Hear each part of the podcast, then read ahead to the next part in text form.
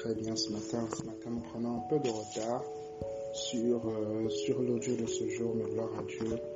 Nous sommes au jour, euh, au cinquième jour de la semaine. Aujourd'hui, c'est vendredi.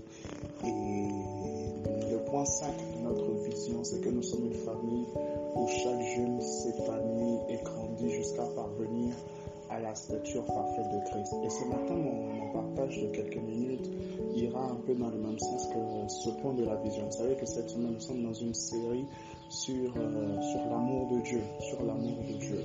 Donc, euh, les, les, différents intervenants, les différents leaders, euh, juste là, nous ont partagé des points très, très intéressants par rapport, par rapport à l'amour de Dieu.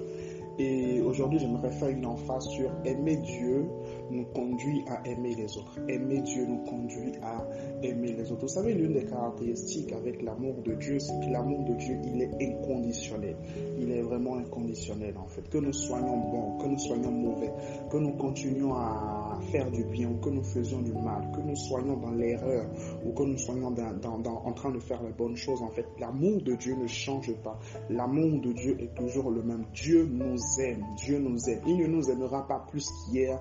Il ne nous aimera pas moins que demain. Dieu nous aime et son amour est invariable. Son amour, en fait, demeure le même. C'est, c'est l'une des caractéristiques, en fait, de l'amour de Dieu. Et, et quand nous comprenons cette vérité, elle nous permet en fait de, surmonter les temps de difficulté, de surmonter les temps de bassesse, de ne pas nous laisser aller à la culpabilité, de ne pas nous laisser aller au remords. Pourquoi? Parce que le Seigneur nous aime, Dieu nous aime et c'est vraiment ça le plus important. C'est avec cela que nous marchons, c'est avec cela que nous fonctionnons. Maintenant, revenons maintenant à l'amour les uns pour les autres. Cet amour que Dieu a pour nous, cet amour inconditionnel, nous devons également en tant qu'enfants de Dieu avoir cet amour envers les avoir cet amour envers nos prochains, avoir cet amour envers nos frères et envers nos sœurs.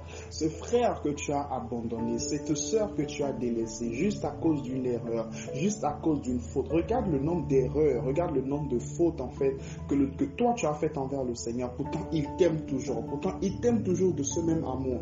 Et nous devons en tant que chrétiens manifester en fait ce même amour-là, ce même attachement envers les autres. Qu'est-ce que dit la parole de Dieu dans Romains 12, le verset 10 Romains 12, le verset 10 nous dit ceci. Il dit, par amour fraternel, soyez pleins d'affection les uns pour les autres. Soyez pleins d'affection les uns pour les autres. En tant que chrétien, il est extrêmement important que nous ayons de l'affection.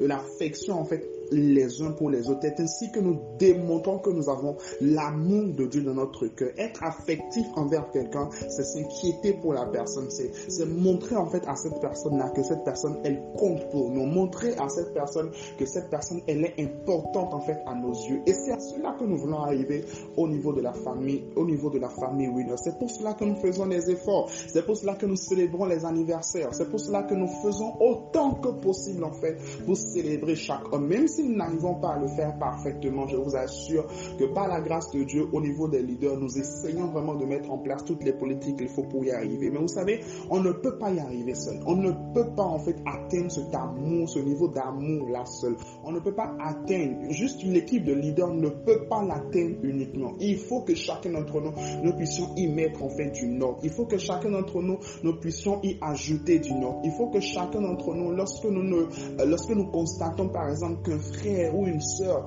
qui est régulièrement euh, actif ou active sur le groupe et est, silencieux d'un coup en fait. Il faut que nous manifestions l'amour. Il faut que nous manifestions l'amour. Il faut que nous interagissions les uns envers les autres. Et c'est la même chose en fait dans, dans, dans nos églises. C'est la même chose dans nos églises. Il dit user de prévenance réciproque. Être prévenant en fait, c'est faire attention c'est faire attention. C'est, c'est ne pas faire les choses juste de la manière dont ça nous passe par la tête. Il dit user de prévenance réciproque, c'est-à-dire réfléchissez avant de faire les choses. L'amour amène à réfléchir avant de faire les choses. L'amour amène à considérer ce que nous voulons faire avant de le faire. L'amour amène à se questionner, en fait. L'amour, cet amour de Dieu qui a été répandu dans nos cœurs, en fait, devrait nous amener à nous questionner avant de faire les choses, à ne pas agir n'importe comment envers les uns envers les autres, mais vraiment de nous garder, de nous garder d'offenser nos frères. Et si jamais nous avons offensé, si jamais nous avons fait le mal,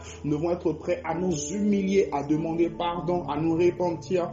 Pourquoi? Parce que autant Dieu nous aime, Dieu veut que nous puissions aimer les autres également. Alors écrivons tous ensemble aujourd'hui, j'aime Dieu et j'aime les autres. J'aime Dieu et j'aime les autres. Que Dieu nous bénisse aujourd'hui, que sa grâce soit déversée sur nos vies.